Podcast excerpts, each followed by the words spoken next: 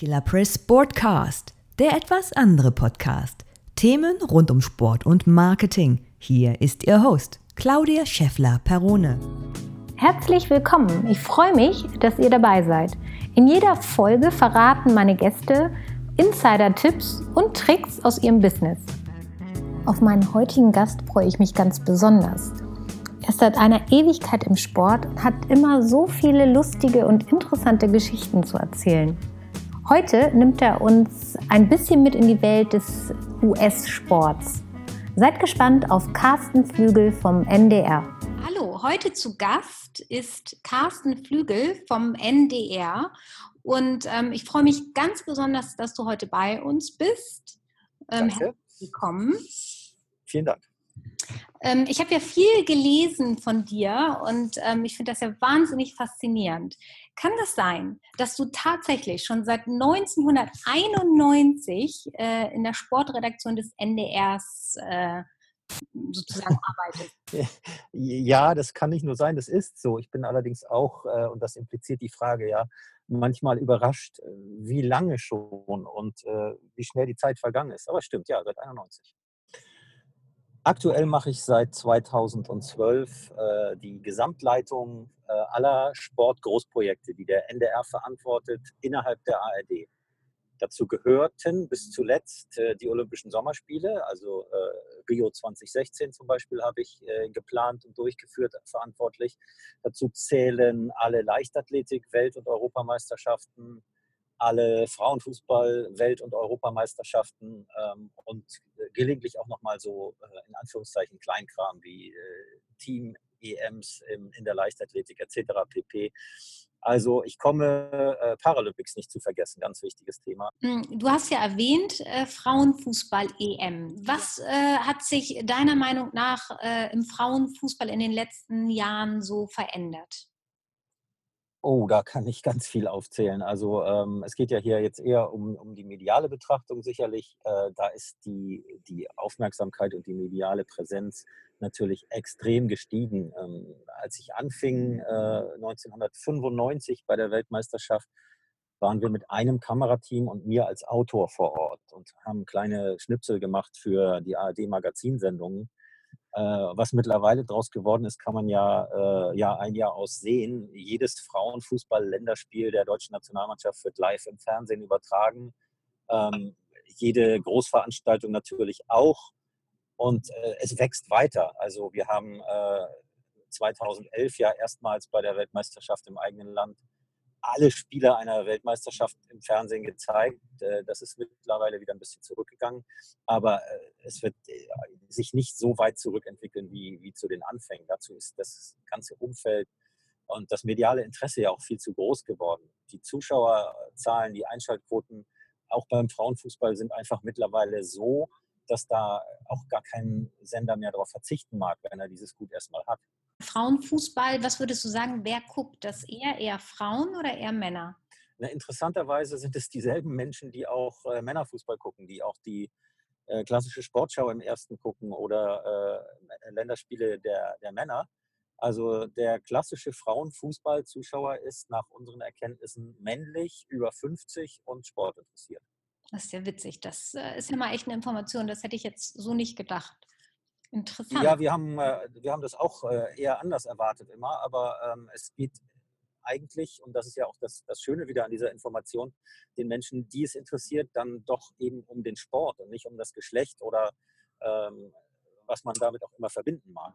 Sag mal, und du hast ja ähm, dann natürlich auch alle Fußballmannschaften aus den verschiedenen Ländern kennengelernt. Welches Land ist da wirklich ähm, am fortschrittlichsten, um, um seine Mannschaft und seine Spieler nach vorne zu mhm. promoten? Definitiv die USA, ähm, die einfach mit der medialen Wucht der sozialen Netzwerke ähm, schon, schon viel, viel länger arbeiten, als es jedes europäische Team tut, die aber auch mit ihren Fernsehpartnern extrem viel im Vorfeld von, von Veranstaltungen machen, ähm, sodass man eigentlich, wenn ein Turnier dann erstmal losgeht, äh, an dem die Amerikanerinnen beteiligt sind, wirklich jede Spielerin aus dem FF kennt, weil man so viele Spots und so viele Trailer gesehen hat mit den Mädels äh, und dass man sich beinahe als schlechter Mensch fühlt, wenn man dann die Spiele nicht anschaut.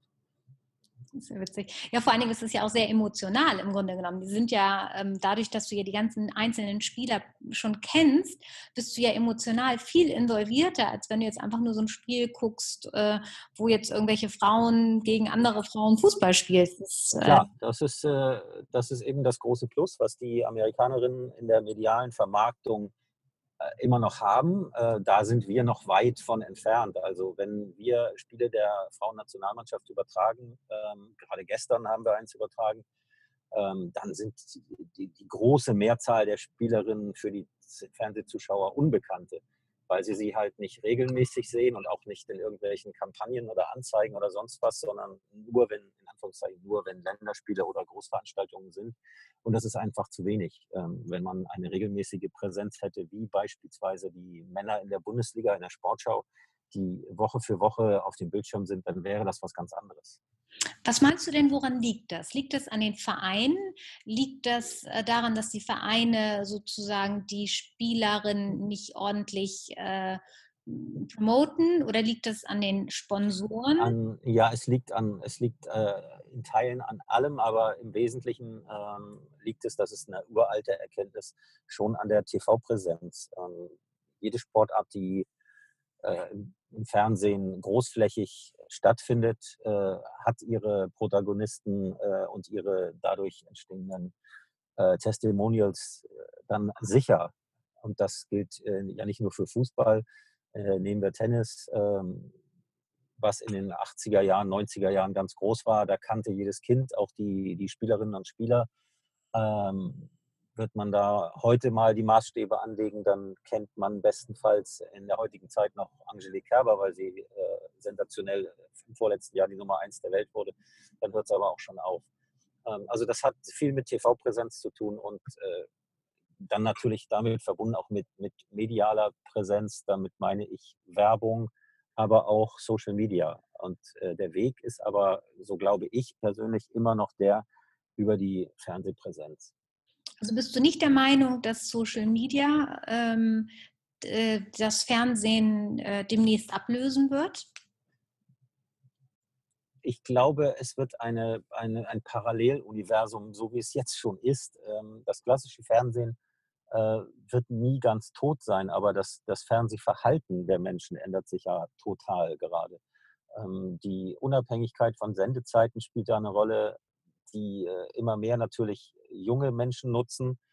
Ähm, und der Ausspielweg, der am Ende dann äh, als Überschrift drüber steht, wird sicherlich eines Tages den Menschen egal sein, ob er jetzt einen Inhalt über Fernsehen aus dem Kasten äh, dargeboten bekommt oder ihn sich selber holt, über Smartphone, über, über ein Tablet, worüber auch immer. Äh, das wird die Menschen immer weniger interessieren. Trotzdem äh, bedarf es ja Menschen, äh, die diese diese äh, Ausspielwege mit Inhalten befüllen. Und da gibt es halt äh, Social Media auf der einen Seite, wo die Tendenz ja eindeutig Richtung, Richtung Clips oder kürzere Geschichten geht äh, und das Fernsehen, wo eben ein linear gestaltetes Programm stattfindet, äh, auf das man sich einlassen kann oder eben auch nicht.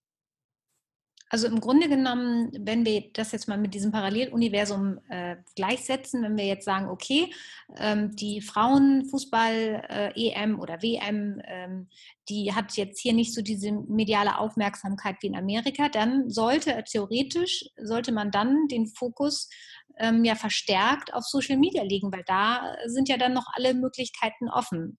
Und die werden dann anscheinend im Moment noch nicht ausreichend genutzt von der deutschen Mannschaft würde ich jetzt mal so. Ähm, sowohl von der deutschen Mannschaft als aber auch von uns als, ähm, als Fernsehmachern. Ähm, wir machen in dem Bereich jetzt, Entschuldigung, ähm, schon wesentlich mehr als äh, zum Beispiel bei der vergangenen äh, Veranstaltung der WM in Kanada. Wir haben jetzt äh, zumindest äh, Social Media Reporter im Team, die vor Ort Content generieren und äh, versuchen es mit den Spielerinnen zu machen. Man ist aber im Social Media Bereich auch äh, ganz klar in einer mittlerweile in einer Konkurrenzsituation, weil auch äh, Verbände wie der DFB in dem Fall äh, oder auch einzelne Sportler sogar ähm, Content lieber erstmal für ihre eigenen Seiten herstellen und verbreiten, bevor sie uns als in dem Falle ARD oder ZDF äh, Content generieren lassen und über deren Seiten verbreiten lassen. Da ist also gerade eine interessante Entwicklung im Gange. Ähm, wem gehört eigentlich mein Content? Ja, das ähm, erlebt man ja im normalen, ich sag mal, in den normalen Bundesligaspielen mit den Bundesliga-Vereinen. Ich glaube, Bayern München ist da ähm, ein Vorreiter in dieser Geschichte, äh, eigene Inhalte selber zu, sehr gut und teuer zu vermarkten. Ähm, Absolut, richtig. Ich habe gelesen, du warst ja auch beim Super Bowl. Und ja. das ist ja nun das Event schlechthin. Ich würde fast sagen, wirklich international. Also hier in Deutschland sind ja mittlerweile auch immer mehr davon begeistert. Es gibt ja wirklich Live-Übertragungen und Partys und ähnlichem. Ähm, mhm. was deiner Meinung nach, was können wir Deutschen von den Amerikanern in Bezug auf solchen Events lernen? Die Vermarktung, die Fähigkeit, ein Event als Produkt anzusehen und den Menschen klarzumachen, äh, wenn ihr dieses Produkt nicht annehmt und euch nicht anschaut und nicht live dabei seid, dann seid ihr, habe ich eingangs schon mal erwähnt, dann seid ihr oder fühlt ihr euch zumindest als schlechte Menschen. Also das beherrschen die Amerikaner wirklich äh, vorbildlich, wenn man das so sehen will, ihr eigenes Produkt so an den Mann, an die Frau, an den Konsumenten zu bringen, dass er gar nicht anders kann, als das sich anschauen zu wollen. Also sowohl natürlich im, im, TV, aber auch jetzt vor Ort.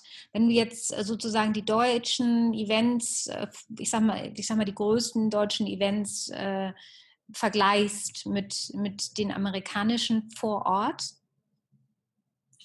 Auch da, ähm, die, die ganze Inszenierung, die die Amerikaner betreiben, ist äh, einfach sensationell, hat aber auch sicherlich äh, kulturgeschichtliche Gründe. Ähm, ich nehme mal als Beispiel oder als Vergleichswert vielleicht das äh, DFB-Pokalfinale in Berlin alljährlich. Ähm, das hat ja auch eine Woche Vorlauf. Da passiert aber ja praktisch nichts in Berlin, außer dass Plakate hängen, dass es halt am Samstagabend stattfindet.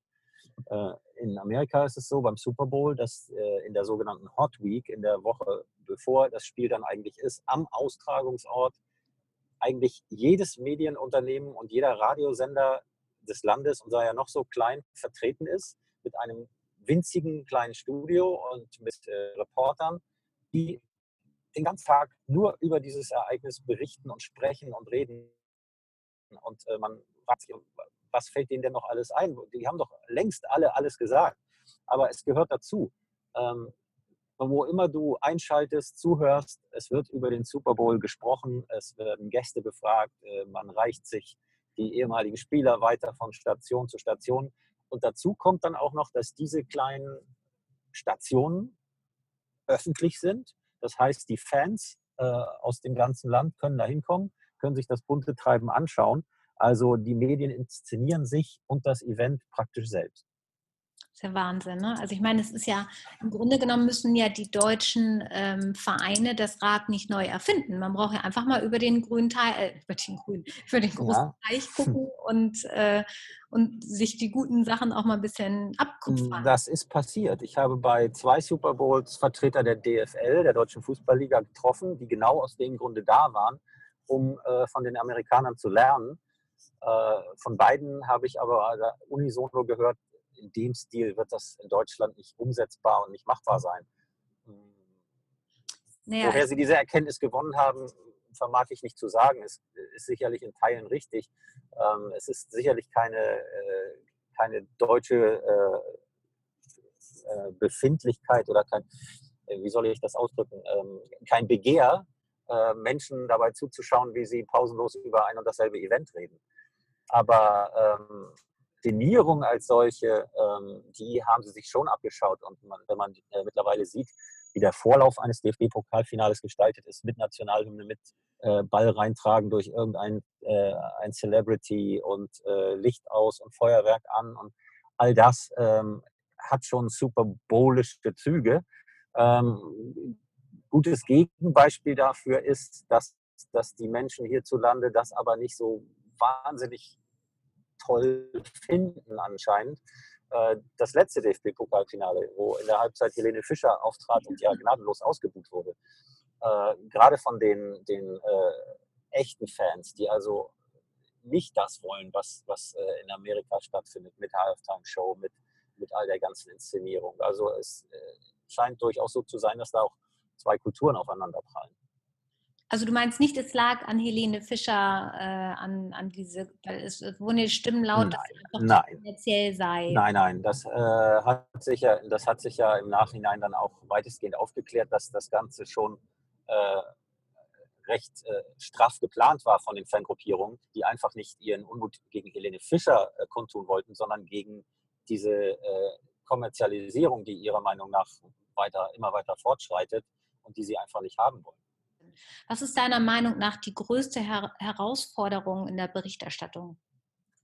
Die größte Herausforderung ist immer, ähm, den Menschen zu Hause in Deutschland das Gefühl zu geben, sie verpassen nichts. Und das versuchen wir, so gut es geht, zu schaffen durch äh, Nähe, die wir versuchen zu erzeugen, durch eigene Technik, durch eigene Kameras, durch äh, Präsenz vor Ort, sei es beim Fußball, dass wir halt am äh, Quartier der Nationalmannschaft sind oder sei es bei Olympia, einem Multisport-Event, wo wir halt äh, versuchen, möglichst jeden äh, Athleten, der das deutsche Trikot trägt, auch äh, möglichst sogar noch live abzubilden und danach im besten Falle auch noch zu hören. Ähm, all das äh, sehen wir als, äh, als unsere Verpflichtung, aber es ist halt immer wieder auch eine Herausforderung, weil natürlich jede Großveranstaltung in jedem Winkel der Welt anders ist. Und ähm, was meinst du, worin unterscheidet sich jetzt äh, ein öffentlich-rechtlicher Sender von äh, Pay-TV, wie zum Beispiel Sky? Ähm, na, Sky setzt mehr auf die äh, reine Live-Berichterstattung. Äh, so ist äh, mein Eindruck zumindest äh, immer gewesen. Ähm, wir versuchen halt bei aller Berichterstattung über den Sport auch immer den Blick über den Tellerrand durch journalistische Begleitung, durch äh, Blicke in, die, äh, in den Rand, das Randgeschehen des Sports oder auch äh, kulturelle Geschehnisse, aber auch Dinge wie zum Beispiel äh, Tiefenrecherche, Dopingberichterstattung würde sicher nicht bei Sky stattfinden. Ah, also so ein bisschen, zum einen einerseits ein bisschen Background-Wissen, aber zum anderen auch wirklich noch journalistische Recherche, äh, tiefgründig und auch wenn es unangenehm ist, äh, wird es halt auch ja, mal gerade dann. Ne? Wir sind ja immer noch, äh, auch wenn wir natürlich äh, vordergründig Sport abbilden, äh, sind wir ja immer noch Journalisten und äh, müssen Fragen stellen und im Zweifel dann auch den Finger in die Wunde legen. Stichwort Doping zum Beispiel. Dieser klassische Journalismus ist ja im Grunde ähm, weniger geworden es, es gibt, es ist ja sehr subjektiv. Also früher, ich weiß noch, es war ja immer sehr objektiv, wurde berichtet und ähm, heutzutage ist, ist die Meinung eines jeden ähm, scheint irgendwie gefragt zu sein. Siehst du das ähnlich oder? Ja, also es, äh, es werden natürlich, äh, das ist eine, eine relativ einfache, ähm, aber sehr ähm, wirksame Form der Berichterstattung, äh, Meinungen einzuholen, von wem auch immer, die dann zu verbreiten. Ähm, ganz simpel gesprochen, wenn ich, wenn ich zehn Interviews hör, äh, führe mit, mit Menschen, äh, die irgendwas zum, zur Nationalmannschaft zu sagen haben, dann habe ich natürlich äh, schon mal zehn Minuten billiges Programm produziert und trotzdem mit einem enormen Output an Meinungen. Wenn du jetzt überlegst, äh, so an, an Sportler, was meinst du, ähm, wer fällt dir jetzt ein, so spontan, wo du sagst, Mensch, der Sportler macht medial wirklich alles richtig? Nehmen wir mal Ronaldo raus im Bereich Tennis noch Maria Sharapova, die ein unglaubliches Geschick im äh, Eigenmarketing ähm, entwickelt hat. Sicherlich nicht alleine, sondern ähm, animiert durch Agentur oder wen auch immer. Und das, obwohl sie, äh, obwohl sie ja äh, von den Leistungen her jetzt nicht äh, ganz hervorstechend ist. Ne? Wenn du an Vereine denkst, was, äh, welcher Verein macht deiner Meinung nach momentan alles richtig im, äh, in der Außendarstellung? Ähm, der FC Bayern versucht es zumindest äh, mit Pro Unterstützung professioneller Hilfe und ist sicherlich auch in Deutschland äh, im Moment führend im Bereich Fußball. Ähm, von anderen Vereinen, die nicht aus dem Fußball kommen, würde ich in Deutschland gar nicht anfangen zu reden, weil die sind dafür alle wirklich noch gar nicht aufgestellt. Hm, ich würde eher Richtung Amerika wieder schauen. Und äh, um auch da im, im, Bild zu bleiben, was wir vorhin besprochen haben, Super Bowl, wenn man sich die, die Teams der NFL mal anschaut, was die veranstalten, ähm, dann müsste man, wenn man ein bisschen clever ist, eigentlich nur eigentlich nur das Ganze kopieren. Hm, welche Trends siehst du denn auf uns zukommen? Hm, ich sehe eine immer größere ähm, Dramatisierung und Personalisierung im Sport. Ähm, also die, die Geschichte, die Geschichte des Spiels, der Mannschaft, äh, des Sportlers steht mittlerweile äh, fast immer über dem eigentlichen Ereignis, wenn es um die, äh, um die äh, Berichterstattung geht, die über den Sport hinausgeht. In Amerika ist das ja so, dass viele Fans nicht mit dem Verein wechseln, sondern mit dem Spieler. Würdest du sagen, dass dieser Trend auch zu uns zieht? Die, oder? Die, der Hang nach der Person, nach der Einzelnen nicht so gegeben. Kannst du uns noch mal sagen, was deine kommenden Projekte sind? Äh, das nächste, was jetzt ansteht, ist die Frauenfußball-Europameisterschaft. Dann geht es äh, nach dem Halbfinale für mich direkt weiter nach London zur Leichtathletik-WM. Unser größtes Projekt in diesem Jahr. Und dann beginnen die Vorbereitungen, die intensiveren Vorbereitungen. Wir stecken schon drin, aber die intensiveren auf ein komplett neues Projekt, das heißt European Championships. Das wird im nächsten Jahr stattfinden. Da werden sieben Europameisterschaften in olympischen klassischen Sportarten gleichzeitig ausgetragen. Erstmals ein interessantes, weil komplett neues Projekt. Und da stürze ich mich dann ab Oktober rein. Vielen Dank, Carsten, für deine Zeit und ähm, für die wirklich spannenden Dinge, die du uns hier erzählt hast. Ich bin davon überzeugt, dass der eine oder andere wirklich super coole Insights ähm, nach Hause nimmt. Vielen Dank an dieser Stelle nochmal und wir bleiben auf jeden Fall auf dem Laufenden, was du machst und wo du bist. Sehr gerne. Vielen Dank. Hat euch der Podcast gefallen? Dann gerne abonnieren, bewerten und kommentieren. Auf unserer Website killer-press.com könnt ihr euch für den Newsletter eintragen und kostenlose Tipps und Tricks zum Download erhalten. Folgt uns auch gerne auf Twitter killer-press. So, das war's für heute. Killer Press Sportcast, der etwas andere Podcast. Mit mir, eure Claudia.